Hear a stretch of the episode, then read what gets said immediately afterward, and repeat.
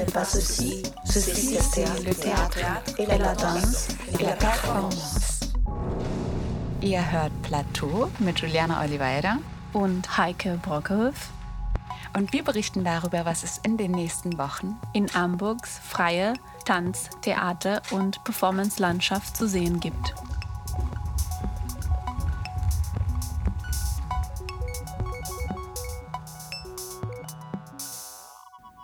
Hallo, schön, dass ihr wieder eingeschaltet habt bei Plateau im FSK.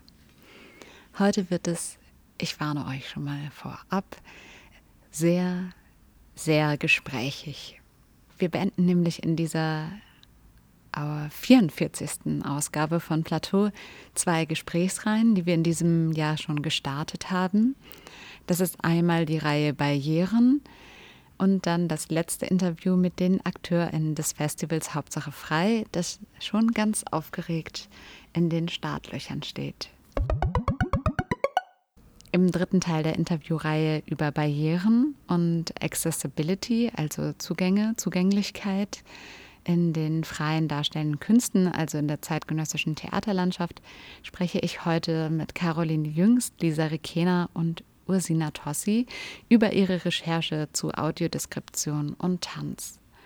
Und wir waren tatsächlich doch mal wieder gemeinsam im Studio und haben nicht nur reflektiert, sondern auch ein wenig praktiziert.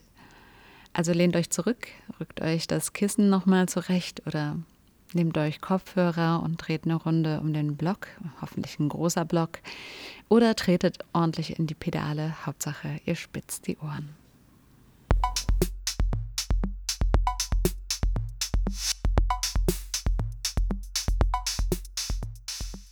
Ja, ich sitze hier im Studio mit Lisa Rikena, Caroline Jüngst und Ursina Tossi. Schön, dass ihr da seid. Vielleicht stellt ihr euch einmal kurz vor, dass wir mal Name und Stimme zuordnen können.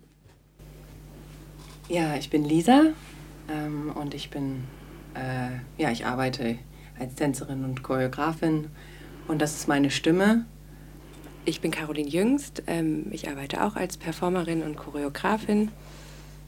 Und ich bin Ursina Tossi und ich bin Choreografin und Tänzerin. Und ich bin ziemlich groß und recht schlank und muskulös und habe weiße Haut, große blaue Augen und ich habe auch schon ein paar Falten im Gesicht. Mm, ich habe heute so einen cremefarbenen Overall an und bunte Sneakers und so einen transparenten ähm, cremefarbenen, cremefarbenes Sweatshirt und noch so eine Reste von rotem Nagellack auf meinen Fingernägeln, die kommen aus dem Projekt Rosla Ros. Und ich habe auch einen cremefarbenen Lippenstift heute und jetzt merke ich, mir gehen die Worte aus und das bin heute ich. Meine Pronomen sind sie und ihr. Wollt ihr noch mal? Ich möchte mich nochmal selbst beschreiben. Mhm. Ja, ich habe äh, hab auch weiße Haut. Ähm, ich habe auch noch so Reste von ähm, lilanem, ähm, glänzenden Nagellack auf meinen Händen. Äh, auch von Rosla Ros von letzter Woche in München. Ähm, ich trage so eine richtig ausgewaschene, ausgebeulte schwarze Jeans heute und so Laufschuhe, die auch richtig dreckig sind, aber super bequem. Schwarze Socken und ein samtenes äh, blauen, blaues Oberteil. Und ich habe lange braune Haare, ähm, die so ein bisschen gelockt sind und ich habe so einen kleinen Dutt heute auf dem Kopf. Ziemlich buschige Augenbrauen, ähm, blaue Augen und einen eher schmalen Mund. Wie aus dem FF, ihr seid geübt darin, höre ich schon. Lisa, du auch nochmal. Ja, ich bin 1,78 groß, habe lange Arme, lange Beine, habe schon eine schlanke, sportliche Statur. Äh, meine Hautfarbe ist weiß, ich habe Tattoos an Armen, Rücken und auch an Unterbeinen. Ich habe äh, Glatze, ähm, keine Augenbrauen, keine Wimpern, die sind reingeschminkt auf mein Gesicht. Habe volle Lippen und ähm, ja, ich trage gerade schwarz, also eine schwarze Trainingsanzughose, dann noch äh, schwarze Reeboks. Oh, jetzt komme ich hier mit Marken und schwarzes ausgewaschenes T-Shirt.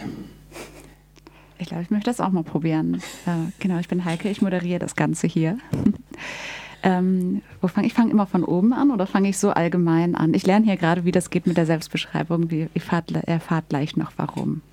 Also wo, wo fange ich an? Oben? Wir fangen meistens auf jeden Fall mit dem Körper an und dann am Ende endest du mit dem, was du trägst. Also aber du setzt die Prioritäten, die du, glaube ich, setzen ja. willst für dich, die für dich wichtig sind in, in der Beschreibung okay. von dir und deinem.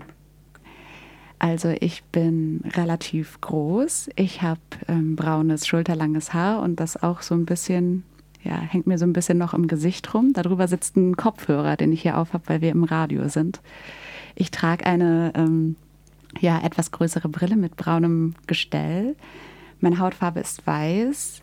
Ich ähm, habe eine eher schmale Taille und etwas breitere Hüfte, ähm, blaue Augen. Und ich bin, komme ganz schön durcheinander hier, ne? Also springt jetzt so hin und her. Die einzelnen Features setzen sich langsam zusammen. Ich trage auf jeden Fall ein dunklen schwarzes Oberteil, so mit Dreiviertelärmeln, eine Jeans und ähm, beige, bequeme Turnschuhe und kurze hellblaue Socken. Sowas in der Art. Perfekt. Oder? Vielleicht könnte man noch sagen, dass hier ganz viel Technik um uns herum ist mhm. und Mikrofone und Kabel und ein Computer und ein Mischpult und die Sonne draußen. Genau, wir haben ja auch ähm, relativ äh, große Fenster, würde ich mal sagen, für dieses, äh, weiß nicht, so 12 Quadratmeter Studio oder so, 16 Quadratmeter haben wir hier. Ähm, ist relativ hell, hier vor mir blinken einige Knöpfe und ähm, es gibt sehr viele Regler hier an diesem Mischpult. Und äh, ja, wir sitzen hier zu viert und beschäftigen uns heute mal mit eurer künstlerischen Forschung zum Thema Audiodeskription. Und wir sind schon mittendrin. Wir haben gerade etwas praktiziert, das nennt sich Selbstbeschreibung, oder? Mhm. Ähm, welche Rolle spielt das äh, vielleicht erstmal in der Audiodeskription? Könnt ihr da noch so ein, zwei Worte zu sagen vielleicht? Also ähm, in der Audiodeskription, also als ob ich jetzt irgendwie so allgemeine Regeln der Audioskription aufstellen könnte, kann ich nicht. Aber was es auf jeden Fall für mich bedeutet, ist, dass ich einmal ähm, einen ersten Eindruck von mir gebe für ein Publikum mit Sehbeeinträchtigung oder Blindheit und vielleicht auch sehenden Menschen nochmal einen anderen Eindruck von mir gebe in der Selbstbeschreibung. Und ich kann halt ich kann beschreiben, wie ich beschrieben werden will später.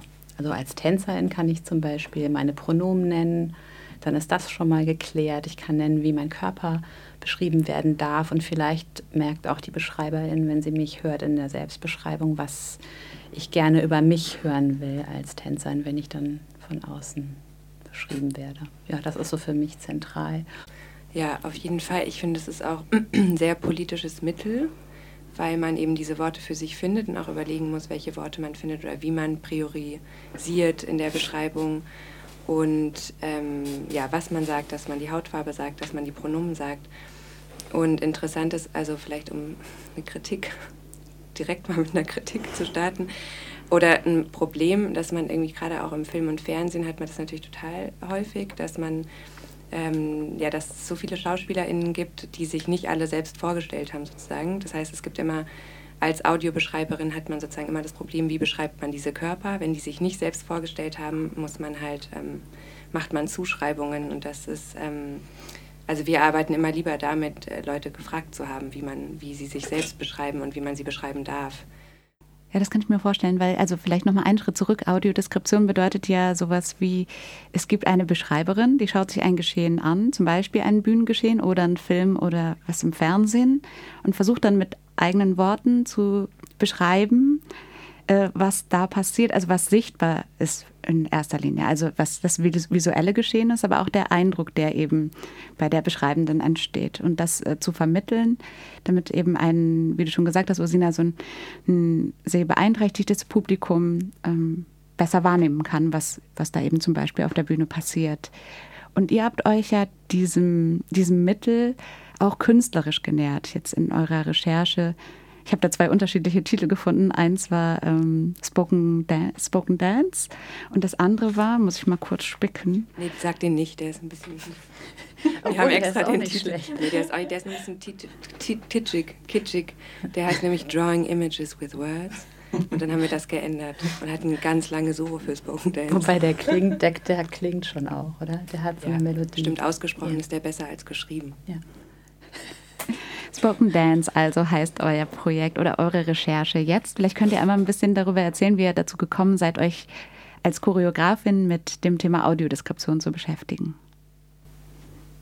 Also Lisa und ich haben ähm, das Stück Rosla Ros konzipiert, schon, das ist jetzt richtig lange her, ähm, 2018 im Herbst und äh, haben uns halt irgendwie so relativ viel dafür auseinandergesetzt, damit, also was wir sozusagen sonst behaupten über unsere Arbeit oder was wir machen, dass wir uns irgendwie viel mit Stereotypen auseinandersetzen und mit Zuschreibungen, die auf uns gemacht werden auf der Bühne und wollten dann in dem Projekt halt weitergehen und eigentlich so, was ist es, wenn man wirklich mit Zuschreibungen ein bisschen provokativer arbeitet oder diese Stereotypen entlarvt.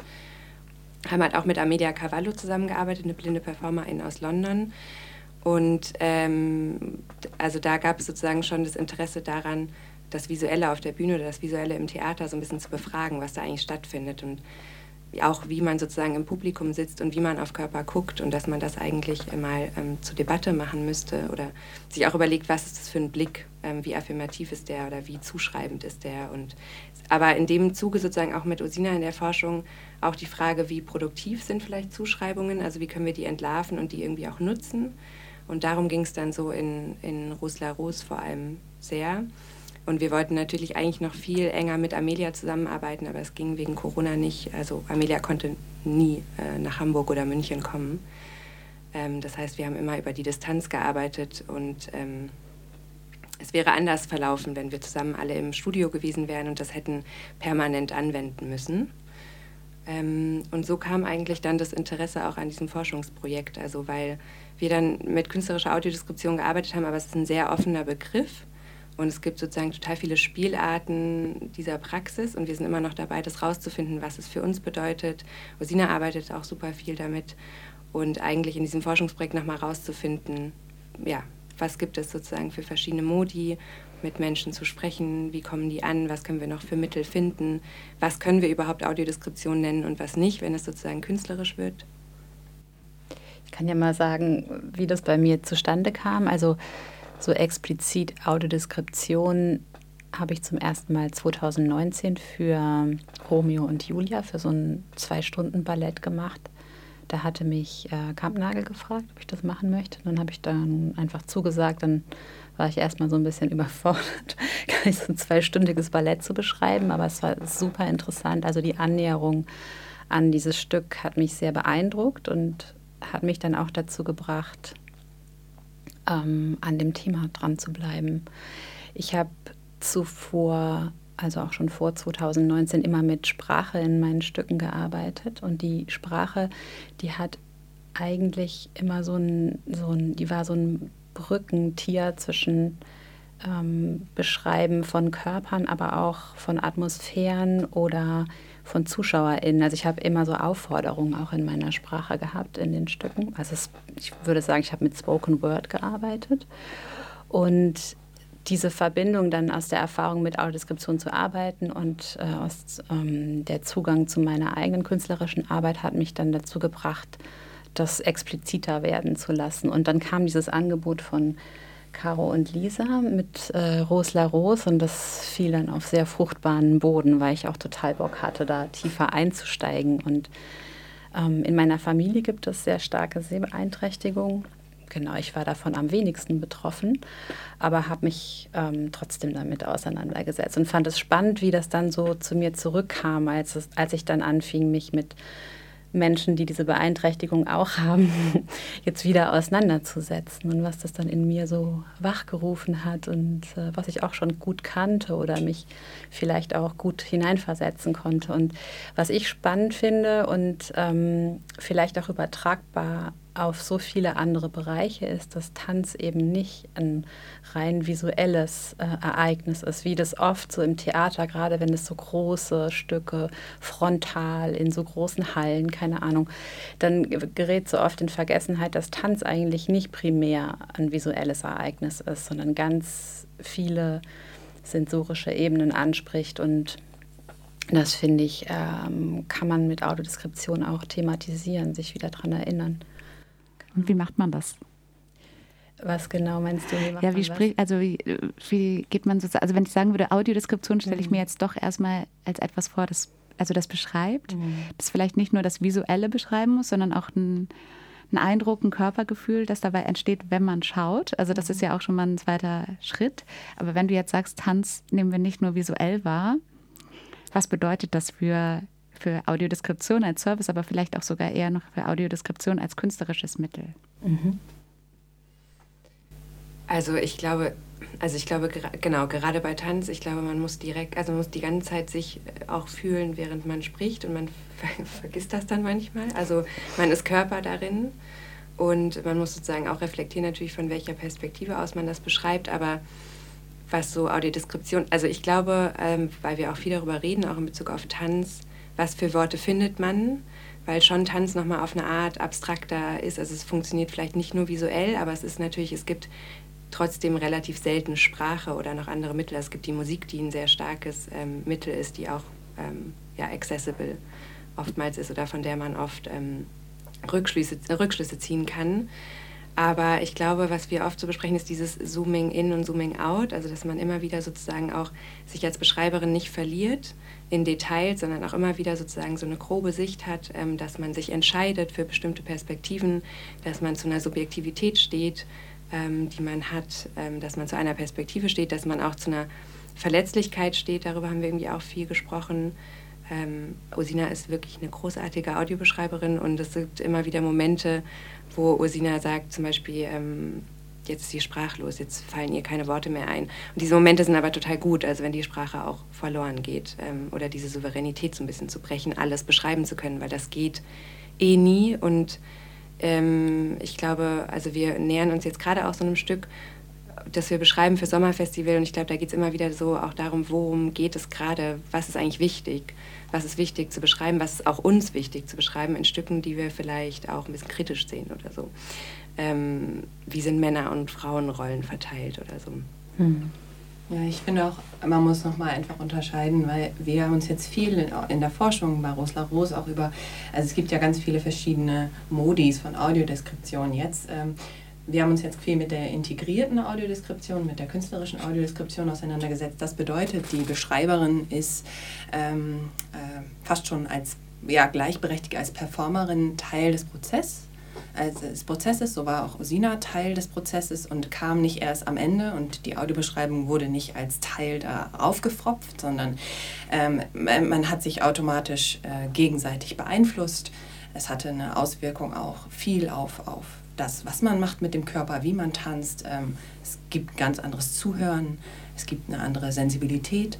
Und ähm, diese integrierte Audiodeskription, wo es ähm, sowohl für ähm, Sehende als auch für Nichtsehende oder für Sehende Eingeschränkte, ähm, dass das einfach äh, automatisch Teil des, des Stückes ist. Und ähm, das macht schon viel aus, wie jetzt, wo wir halt am Ende jetzt gerade mittendrin darin sind und von außen nach, nachdem das Stück schon entsteht, eine große Gala-Audio beschreiben müssen und merken, ah ja, okay, das ist nochmal ein ganz anderes Denken.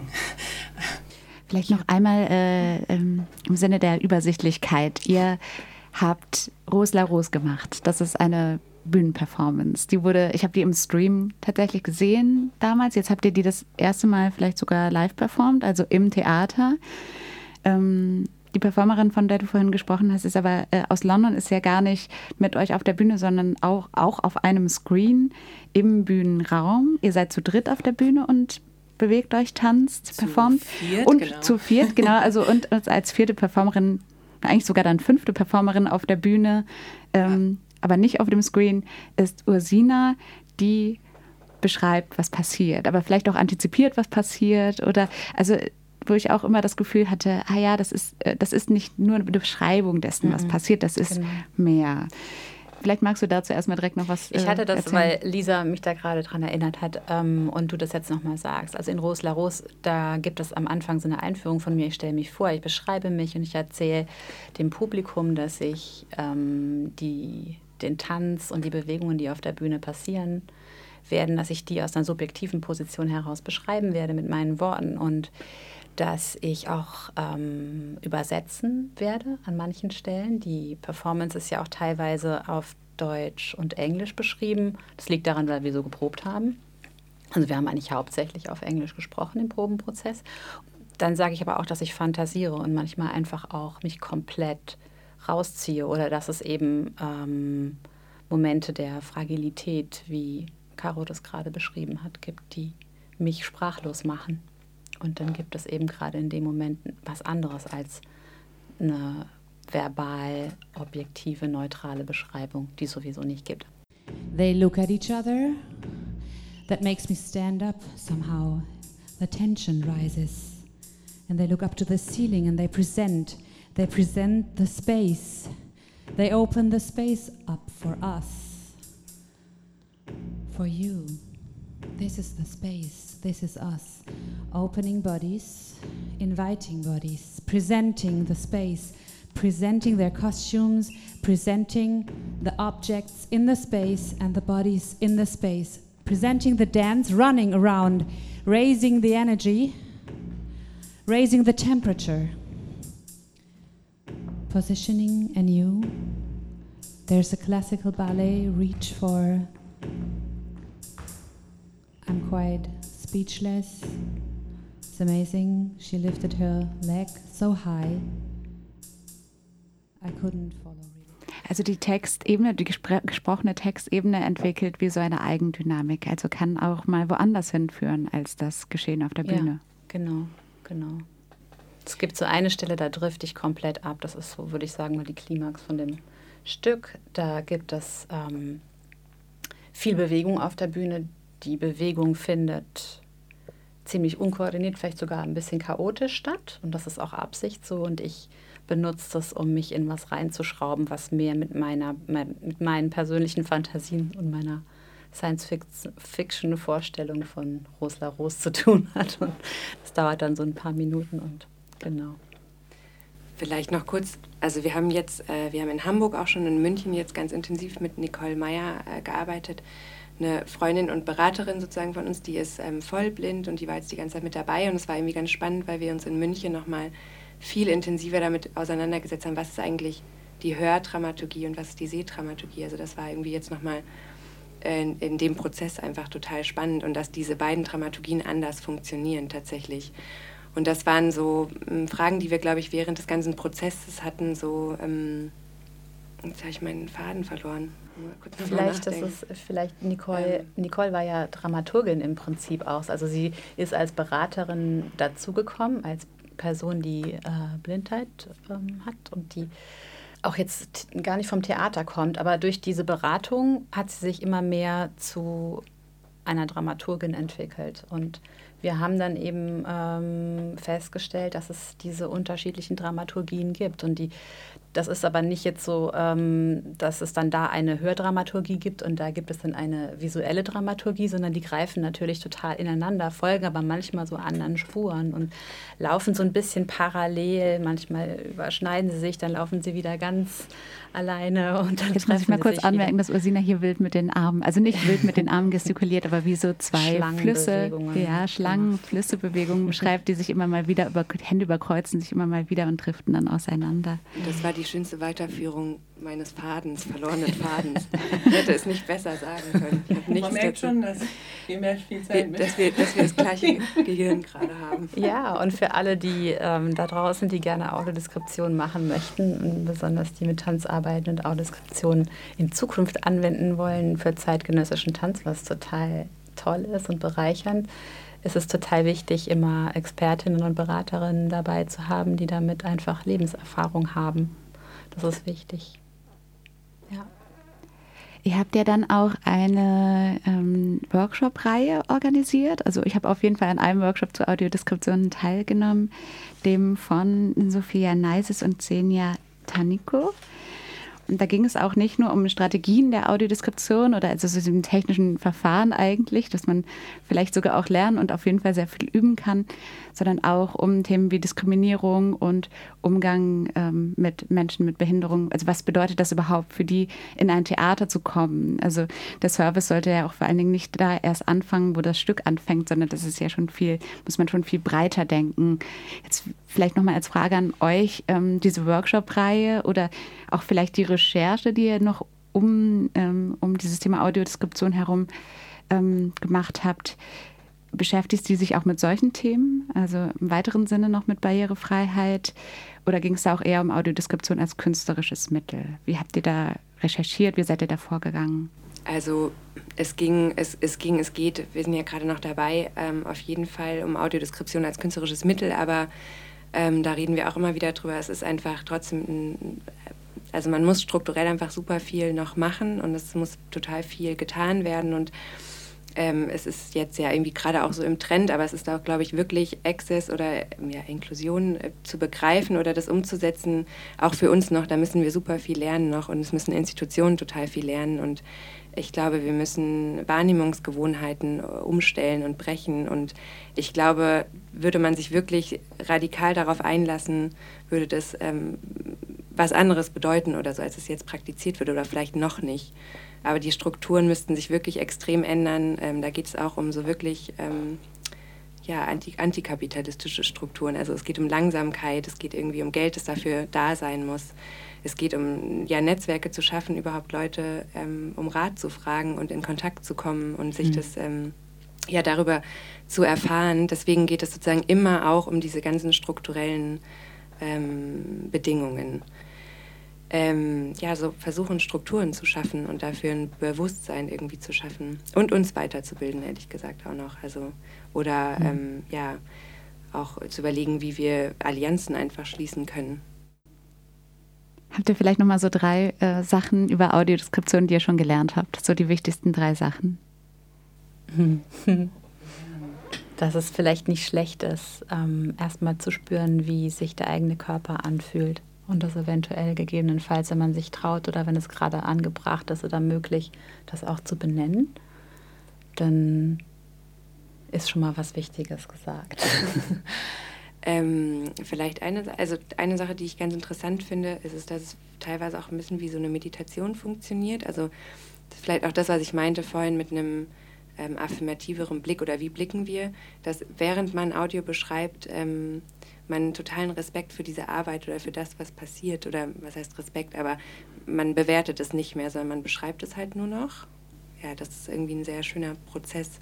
Und ich glaube auch, ähm, diese Verletzlichkeit, von der wir gesprochen haben, also das ist für mich auf jeden Fall voll das Thema, auch als Audiobeschreiberin, weil ich dann auch immer wieder versuche, sozusagen in so einen Perfektionsdrang und alles zu beschreiben und möglichst genau zu beschreiben zu gehen und einfach auch dann so locker zu lassen und eben so wieder rauszuzoomen und zu überlegen, was ist irgendwie, worum geht es gerade und was ist der Ausdruck.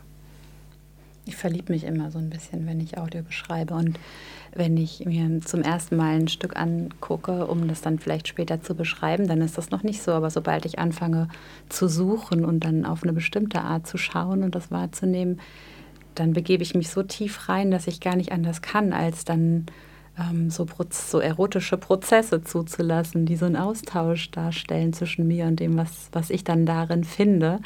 Und das fühlt sich total gut an.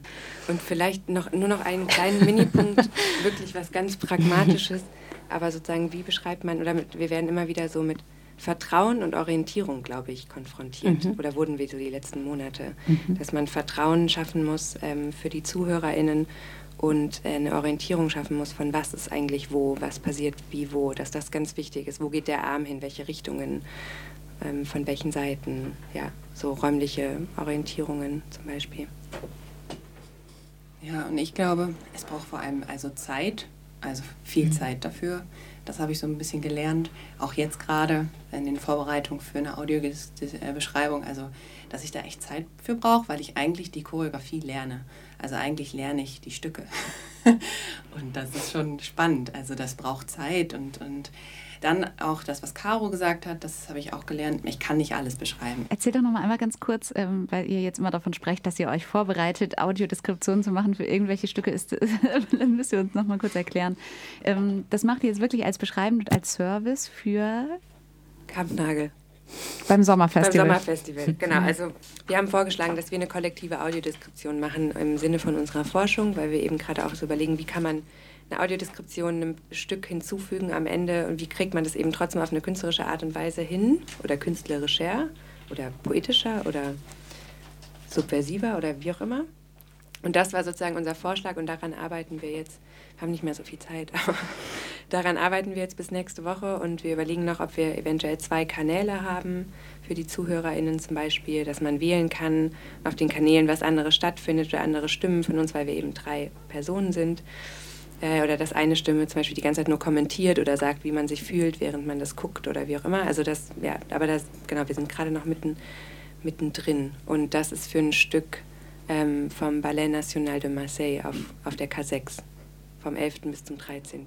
Das klingt sehr August. groß. Also das klingt ja. nach dem, was du gerade beschrieben hast, auch Lisa, nach sehr vielen PerformerInnen, sehr vielen Körpern, die sich bewegen auf der mhm. Bühne. Und es sind vier Stücke von vier verschiedenen Choreografinnen, die sozusagen zu einem Abend zusammengefasst werden. Also genau, es ist spannend, herausfordernd. Caro nähert sich immer wieder dem Mikro, als würde sie noch etwas sagen wollen. Mehr Adjektive. Wie geht es jetzt mit der Forschung zur Audiodeskription weiter? Gibt es so perspektivisch was, wo ihr hin wollt? Für uns ist, glaube ich, auch Audiodeskription gar nicht mehr wegzudenken. Also es war jetzt nicht für, sozusagen für ein Projekt. Und ähm, das heißt, das werden wir weiterführen und es wird sozusagen weiterhin irgendwie ein künstlerischer Bestandteil unserer Arbeit bleiben. Und vielleicht mit dem Forschungsprojekt, um es kurz zu sagen, also wir planen jetzt, weil genau diese Gelder müssen ja auch ausgegeben werden, dieses Projekt muss jetzt irgendwie kurz einen Abschluss finden dieses Jahr. Aber es ist für uns eigentlich nur ein temporärer Abschluss und wir wollen eine Website ähm, machen, in der wir sozusagen ähm, die ganzen Ergebnisse von den Laboratorien oder auch von den Workshops irgendwie versuchen festzuhalten und zu dokumentieren. Ähm, die Website soll auch barrierefrei gestaltet sein. Da geht es aber auch um so ja, Netzwerke sichtbar zu machen oder auch irgendwie einen Pool an AudiobeschreiberInnen zu schaffen, vielleicht auch überregional, aber auch vor allem in Hamburg das noch ein bisschen mehr Leuten einfach äh, davon zu erzählen und Werbung dafür zu machen. Und ähm, genau, diese Website gibt es noch nicht, aber die soll es auf jeden Fall geben und die soll so aufgebaut werden, dass wir sozusagen die nächsten Jahre auch einfach weiter damit arbeiten können und eine Sichtbarkeit schaffen. Schön, ja, vielen Dank. Das klingt auch nach einer langfristigen Perspektive. Ähm, schön, dass Sie hier, ihr tuschelt schon da drüben auf der anderen Seite hinter dem Pult. Ich habe jetzt gerade überlegt, ob wir noch, wir haben noch vergessen zu sagen, dass das einfach auch ein mega politisches Tool ist. Also es ist einfach auch, ähm, also das haben wir natürlich indirekt gesagt, aber ich sage es jetzt nochmal ganz direkt. Das ist ein ganz politisches Tool. Also eben auch ein queeres Tool. Es kann ähm, dazu beitragen, dass aufmerksam Öffentlichkeit entsteht für bestimmte politische Themen, die uns wichtig sind. Und ich glaube, wir sind so aus dem, wir kommen so vielleicht mit dir auch zusammen aus so einer queer-feministischen Ecke oder von dem, von dem Ort, von dem, aus diesem Feld. Und da ist es ganz wichtig, wer beschreibt wen und wie beschreiben wir uns und wie gehen wir damit um, beschrieben zu werden und ähm, was kann das eigentlich auch auflösen oder aufbrechen oder eben subversiv sein was kann daran subversiv sein, zu beschreiben? Ja, weil du es gerade so sagst. Also für mich ist natürlich auch hier beim Radiomachen immer die Frage, wie spricht man, also aus einem mhm. anderen Grund, aber wie beschreibt man einem Publikum, das Arbeiten noch nicht gesehen hat oder vielleicht auch gar nicht sehen wird, äh, auf eine interessante Art und Weise das, was da vielleicht passiert. Und der einfache Weg ist natürlich immer über das Diskursive zu gehen, also über die Inhalte, über die Themen, die da drin stecken und alles, was man so sehr leicht hörbar machen kann. Mhm. Aber ähm, ja, gerade mit Beschreibungen von eher abstrakten Bewegungsformen oder ja, dem Bühnengeschehen, das ist natürlich auch eine große Herausforderung, das zu transportieren auf eine Art und Weise, die das auch die auch zugänglich ist. Mhm. Weil natürlich kann ich beschreiben, was da passiert, aber ist es dann zwangsläufig zugänglich? Und mhm. ähm, ja, das ist auf jeden Fall eine Frage, die ich mir auch stelle, immer mal wieder. Ähm, ja, vielen Dank, dass, wir das dass ihr das mit uns geteilt habt. Ich wünsche euch äh, viel Erfolg weiterhin bei ähm, Spoken Word oder Drawing Images with Words. Ich sage es jetzt einfach. Spoken Dance. ah, Spoken Dance. Spoken Weil wir jetzt so viel über Spoken Word, ja. Stimmt. Spoken Word, Spoken Dance. Spoken Dance. Spoken Dance with Spoken Words. Danke. Danke dir. Danke, macht's gut.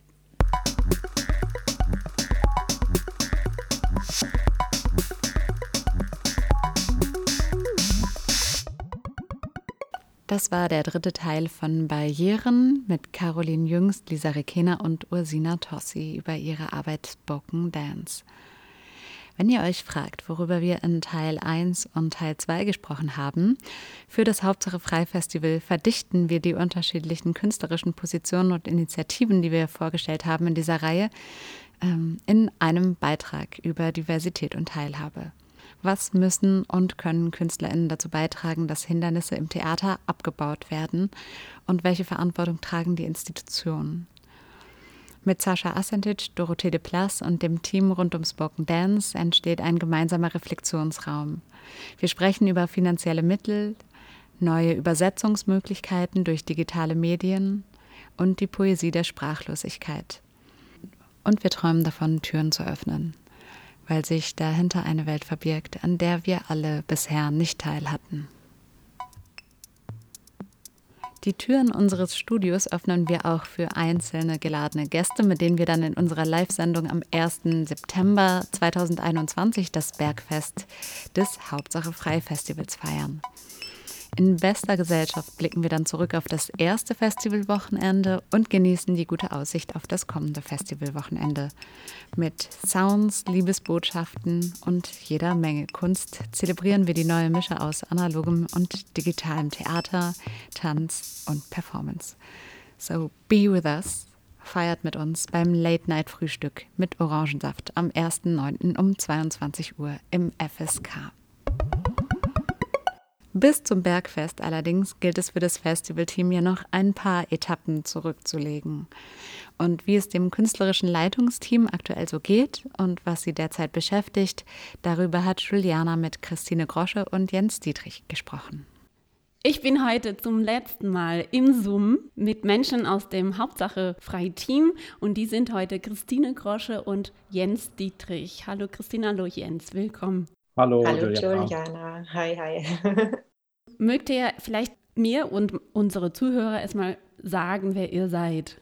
Also ich bin äh, Jens Dietrich und Christine und ich, wir haben vor ähm, anderthalb Jahren, fast zwei Jahren, haben wir angefangen, zusammen die ähm, künstlerische Leitung, so haben wir das genannt, für das Festival zu übernehmen und das, das Festivalteam für Hauptsache Frei zusammenzustellen. Ähm, ich selbst arbeite in wechselnden Bereichen. Das heißt, ich arbeite selbst auch künstlerisch, hauptsächlich als Dramaturg, aber letztens auch als Performer, als Regisseur und Projektemacher, eben manchmal auch als Kurator. Mich hat jetzt bei Hauptsache Frei interessiert die Möglichkeit, ähm, die Szene Hamburgs auch noch mitzugestalten und weiter voranzubringen. Also nicht nur bei den eigenen Projekten, Projekten, sondern auch in Dialog mit der Szene, weil ich glaube, dass Projekte auch mit anderen Projekten kommunizieren und dass es halt eben wichtig ist, eine Szene gesamt zu gestalten. Ich bin Christine. Wie Jan schon gesagt hat, haben wir angefangen, eben uns für die neue Leitung zu bewerben vor ungefähr zwei Jahren und haben in dem Zuge dann ein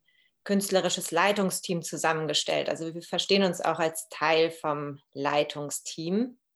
Ich selber arbeite auch in der freien Szene in unterschiedlichen Bereichen, in, in, der Presse- und Öffentlichkeitsarbeit, Produktionsleitung, arbeite selber aber auch künstlerisch und freue mich jetzt eben mit dem Team vom Hauptsache Frei zusammen auch ähm, mehr gestalten zu können und auch ja, für die Szene in Hamburg eine Plattform zu bieten, auf der sie sichtbar wird und sich austauschen kann. Ihr habt äh, gesagt, ihr habt diese Leitungsteam also zusammengefunden. Ich habe ein paar Leute hier interviewt, vielleicht sieben, neun. Das sind noch nicht alle. Also wie viele Leute sind so Teil von eures Teams? Also wir sind mittlerweile ganz schön gewachsen, muss man sagen. Aber so das Kernteam umfasst zwölf. Leute, wobei zwei bei der Verschiebung nicht mehr mit dabei sein können. Deshalb sind wir aktuell zehn Leute im Kernteam. Und darüber hinaus gibt es ja eben auch noch viele AkteurInnen, die beim Festival, also aus der freien Szene Hamburg, die beim Festival mitwirken. Unter anderem ja auch Plateau, ja, also es ist wirklich mittlerweile auch durch die Verschiebung auch nochmal um einiges gewachsen, weil da gab es auch im Team, äh, mussten wir dann neue Mitarbeitende suchen und. Und ihr, ihr besteht darauf, immer zu sagen, ihr seid Teil eines Leitungsteams. Ich, wenn ich die Interviews mache, ich mache immer ständig den Fehler zu sagen, ja, die Leiterinnen, Jens und Christine und ich werde immer verbessert. Warum macht ihr das so? Warum ist das wichtig? Also ein Gedanke von der freien Szene ist es ja auch, klassische Hierarchien zu, zu hinterfragen und neue Arbeitsmodelle zu finden, andere Modelle des, des Zusammenarbeitens. Und da stecken wir auch noch im Prozess natürlich drin. Na, und ähm, da geht es einfach darum zu sagen, es gibt nicht irgendwie einen Kern, also ein Machtzentrum, was, was bestimmt und die Ansagen macht, sondern dass es Zuständigkeitsbereiche gibt wo Entscheidungen dann auch von den einzelnen Leuten selbst getroffen werden und wir im, im Gruppenprozess über wichtige Entscheidungen auch gemeinsam diskutieren und nicht irgendwie so eine Marschrichtung von, äh, von uns beiden vorgegeben wird oder so, sondern wir versuchen das halt im kollektiven Prozess zu, äh, zu finden. Ist das nicht so anstrengend und schwer? Ja, ist schon anstrengend oder ich, ich nenne es mal äh, herausfordernd auf jeden Fall. Wir hatten damit äh, bei den ersten Teamtreffen auch, war das immer auch Teil ähm, des Gesprächs, was wir geführt haben, sind dann auch eben zu dem Schluss gekommen, dass es ja auch super spannend ist, sich damit auseinandersetzen zu können und dass es halt eben jetzt auch eine Frage ist. Man hat ja im letzten Jahr auch der Pandemie in vielen Theatern eben, äh, ist ja genau dieser Diskurs aufgekommen, ob diese Hierarchien noch äh, zeitgemäß sind und die Frage, freie Szene hat da ja schon einige andere Arbeitsmodelle entworfen und ähm, wir denken halt auch, dass es erstmal darum gehen muss, im Prozess rauszufinden, wie man zusammenarbeiten und, und da können äh, Entscheidungen auch autonom gemacht werden. Also im Vertrauen natürlich dann auch. Äh, hat das bis jetzt einfach tatsächlich sehr gut funktioniert. Aber da sind wir auch noch im, im Findungsprozess eben natürlich, weil einfach diese letzten zwei Jahre verrückt waren, weil wir äh, anderthalb Jahre lang hauptsächlich über Zoom und digital und Telefon und so weiter gearbeitet haben. Und jetzt, seit kurzem, haben wir dann auch ein Festivalbüro, ein Ort, wo wir uns physisch zusammentreffen können. Und also die darstellenden Künste sind, also da gibt es ja jetzt so einen Wechsel, dass man auch die digitalen Medien Medien natürlich stärker mit integriert, aber trotzdem ist ein Zeichen von, äh, zeichnet sich ja aus, dass Präsenz da ist zwischen äh, AkteurInnen und Publikum. Freuen wir uns jetzt darauf, dass wir auch mehr verstärkt ähm, an einem Ort physisch zusammenarbeiten können und uns da austauschen können als Team. Ich kann mich erinnern an meine Interview an Lukas äh, Simoneit und Anja Jana, Jana Schwinkendorf. Sie meinten, sie hätten sich sehr selten persönlich gesehen. Sie hatten die ganze Zeit per Laptop und Internet zusammengearbeitet. Jens sprach über freie Szene mitgestalten. Was muss ein Festival wie Hauptsache frei? Was muss so ein Festival, das das einzige Festival ist, der so den lokale freie Szene gewidmet ist? Ja, man kann so einfach sagen, wir dachten, es ist gut, erstmal eine Plattform zu bilden. Also das war so der Anfang, auf dem die freie Szene auch zusammenkommt. Also das war ja in einer Zeit auch noch, wo es die Pandemie noch nicht gab, wo wir wirklich auch das Festival als Versammlungsort, Versammlungsstätte gesehen haben und auch der Frage nachgegangen sind, weil eben das ist ja so ein Grundprinzip des Festivals, dass es an verschiedenen Spielorten in Hamburg stattfindet und wie kann man trotzdem ein Festivalzentrum eben initiieren. Da kam auch sehr schnell dann eben die Idee eines äh, mobilen Festivalzentrums auf, wo wir gesagt haben, ja, da es geht bei dem Festival darum, dass die freie Szene eben zusammenkommt, aber dass eben darüber hinaus auch andere Publikumsgruppen erreicht werden. Menschen aus Hamburg, aber auch überregional auf also wir stehen da natürlich auch in der Tradition, also weil wir, das ist die siebte Ausgabe des Festivals, unsere VorgängerInnen Julian Kamphausen und Susanne Schuster. Bei, bei den letzten Festivals gab es eine Auslastung von äh, 99 Prozent, das heißt, alle Sitzplätze waren, waren so gut wie immer belegt und da ist natürlich die Frage, wenn man Zuwachs von, von Publikum haben möchte, woher soll der kommen? Das hat Christine ja schon angedeutet. Also wichtig für uns jetzt, also ist einmal die Verbindung in der Szene und dann aber auch, dass man, dass das Festival ein in Hamburg präsenter wird, dass andere Publikumsschichten, Medien auf das Festival aufmerksam werden und dass die Szene quasi aus der Nische, in der sie sich selbst manchmal verordnet, rauskommt und eine größere Popularität bekommt, weil die Arbeiten von den Hamburger Künstlerinnen, die haben sich einfach in den letzten Jahren stark weiterentwickelt und das braucht ein größeres Publikum. Also das, wir sind Teil eines Netzwerks, wo wir mit anderen Festivals im Bundesgebiet zusammen kooperieren. Das heißt, es kommen auch andere, andere Gruppen nach Hamburg aus äh, NRW, aus Frankfurt und äh, umgekehrt und dann natürlich auch damit auch KuratorInnen geht es dann uns darum, dass wir Hamburger Produktionen auch noch in, zu anderen Festivals ins Bundesgebiet rausschicken. In erster Linie wollen wir natürlich auch zeigen, dass die freie Szene nicht nur in Hamburg, sondern auch grundsätzlich ja eben auch das Potenzial hat und eben auch aufzeigt, dass sie schon in manchen Punkten, wie wir das eben auch schon angesprochen haben, viel weiter sind, weil sie eben sich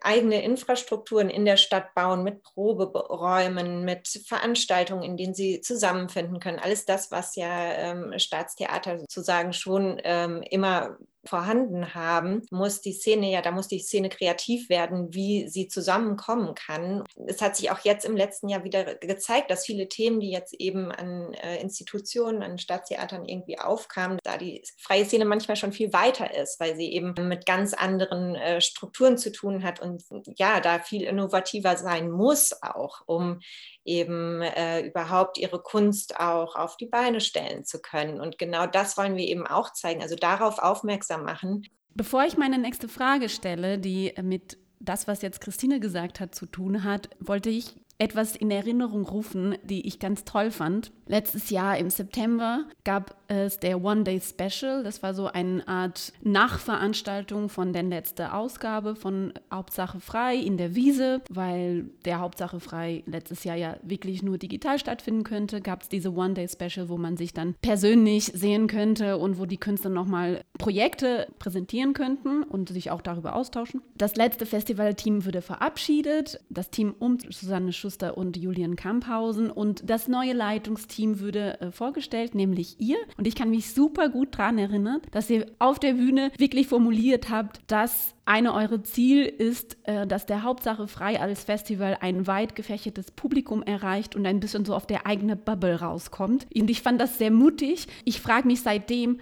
wie, woll, wie wollt ihr das bloß machen? Und gleichzeitig denke ich, jetzt kommt mein Lob an euch, das ist halt schon sehr wichtig, das einfach ausgesprochen zu haben, sozusagen, dass der Fakt, dass das einfach da raus ist und dass es als Zielsetzung da steht, ich finde so, ah, okay, plötzlich hat die freie Szene dieses Ziel, weil das Festival das ausformuliert hat und das finde ich sehr wichtig. Und meine Frage jetzt geht um was anderes, nämlich diese Innovationspotenzial, ne? diese, diese ein bisschen Vorreiter oder ja, diese ganze neue Sache, Sachen, die die freie Szene macht oder diese sehr nichenhaft, was die freie Szene hat, die sehr speziell ist und die man, die wir mehr Sichtbarkeit äh, geben wollen. Wie, wie vereinbart man diese vermeintliche Weg der Professionalisierung, der sich deutschlandweit vernetzen, der Größe werden, mehr Publikum erreichen mit das trotzdem diese Essenz der freien Szene zu bewahren, die auch manchmal sehr fragil ist und sehr speziell ist. Bringt man das nicht in Gefahr, wenn man sagt, ah, man macht das jetzt größer und wir wollen mehr?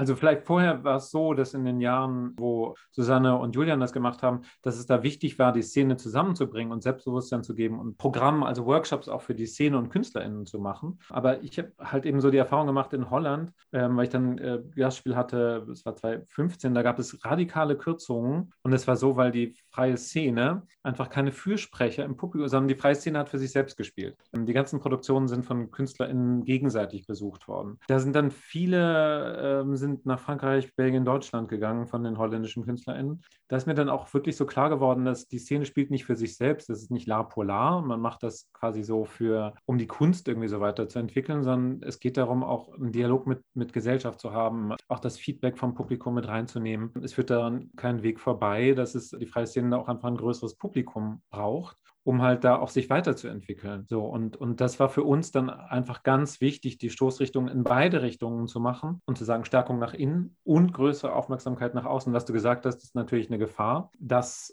dass wenn man es größer und professioneller macht, dass man darüber wieder ähm, andere Sachen in Gefahr bringt, also ähm, wieder die Hierarchien oder andere Produktionsweisen, die, also sagen wir mal verlogene Produktionsweisen oder so, ähm, wo andere Sachen behauptet werden, als intern stattfinden. Das ist natürlich eine Gefahr, die da besteht, aber dem müssen wir uns stellen als freie Szene. Es hilft dann nicht, dass wir dann sagen, nee, wir wollen jetzt nicht wachsen, wir wollen irgendwie quasi so immer bleiben, wie wir so sind. So, das, das geht nicht. Das geht dann schon darum, dass man sagt, nee, wir ver versuchen halt mehr Publikum zu erreichen und gucken halt eben dabei Selbstüberprüfung auch gerne irgendwie dann Kritik annehmen, dass wir trotzdem den Grundsätzen treu bleiben. Lass uns jetzt konkret über das Festival sprechen. Der startet ja am 25. August. Er wurde verschoben. Es sollte in April sein. Wird das jetzt sein? Ist ist alles in den Schienen? Gibt es Fragen oder redet ihr nicht so gern drüber?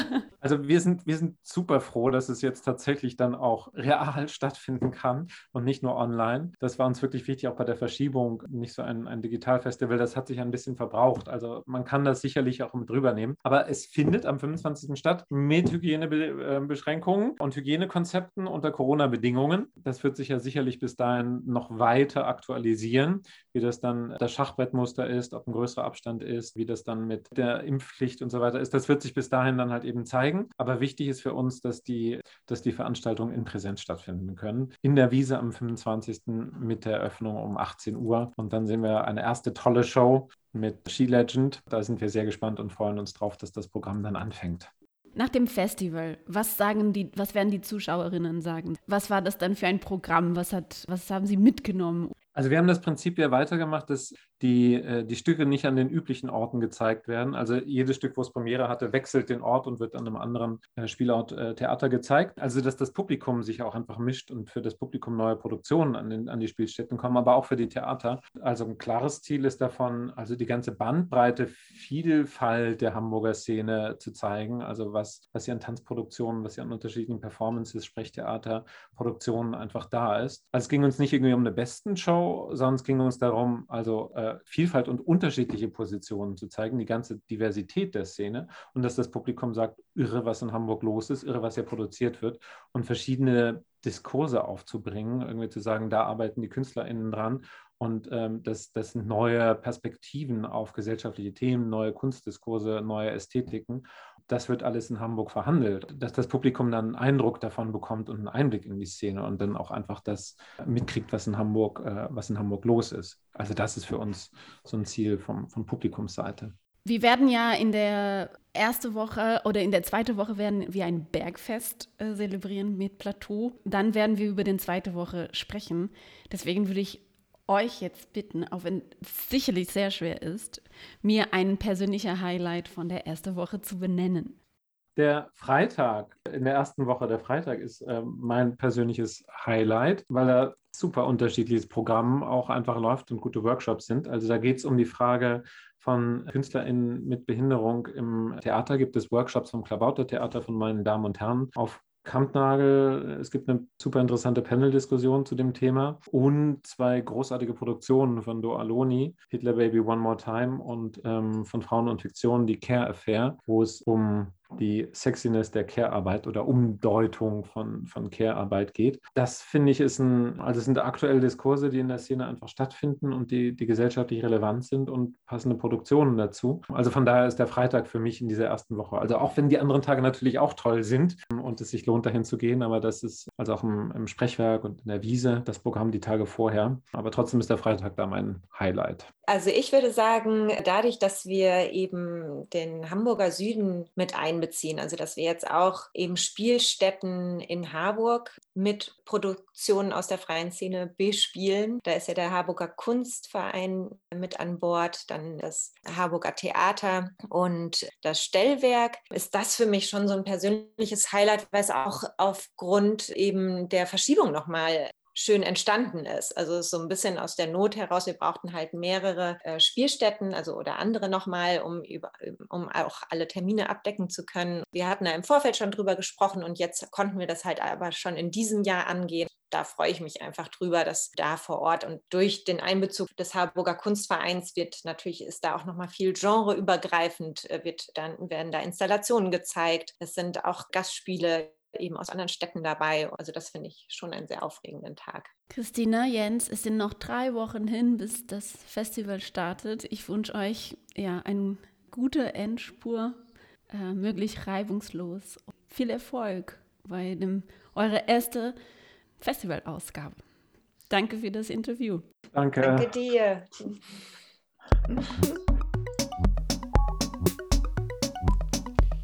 Ihr hört Plateau auf FSK und das waren Christine Grosche und Jens Dietrich aus dem Leitungsteam von Festival Hauptsache Frei, das dieses Jahr in der siebten Ausgabe geht. Dieses Interview haben wir am Anfang August geführt und es war die letzte aus einer Reihe, die wir seit April durchgeführt haben. Monate nach Monate haben wir hier im Plateau mit den verschiedenen Macherinnen des Festivals gesprochen, um so einen Einblick hinter der Kulissen des Festivals zu bekommen.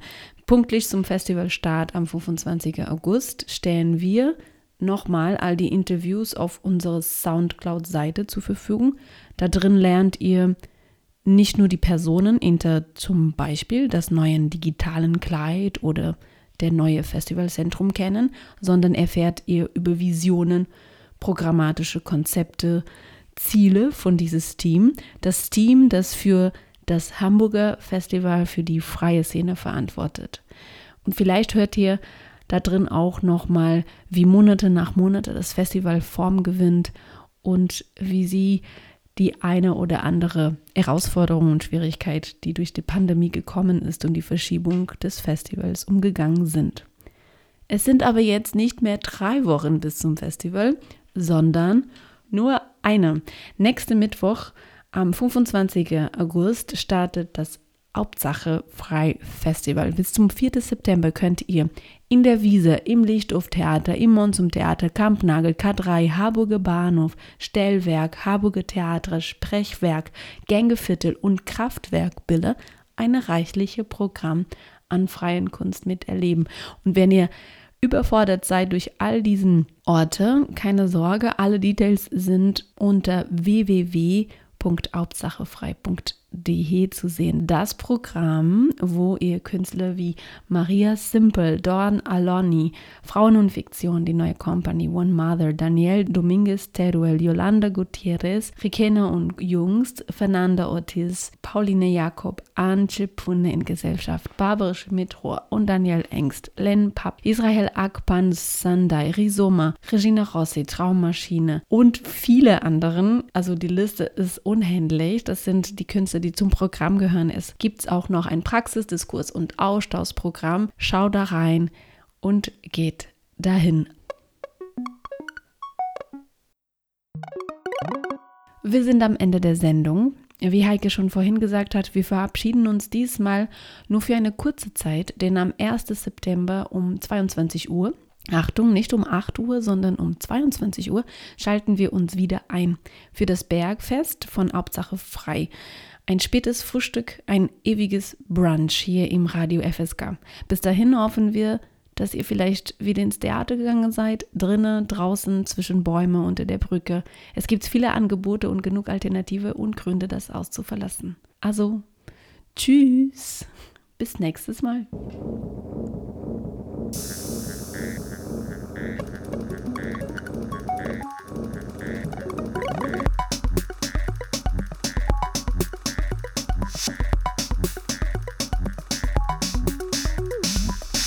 N'est pas ceci, ceci c'est le théâtre et la danse et la performance.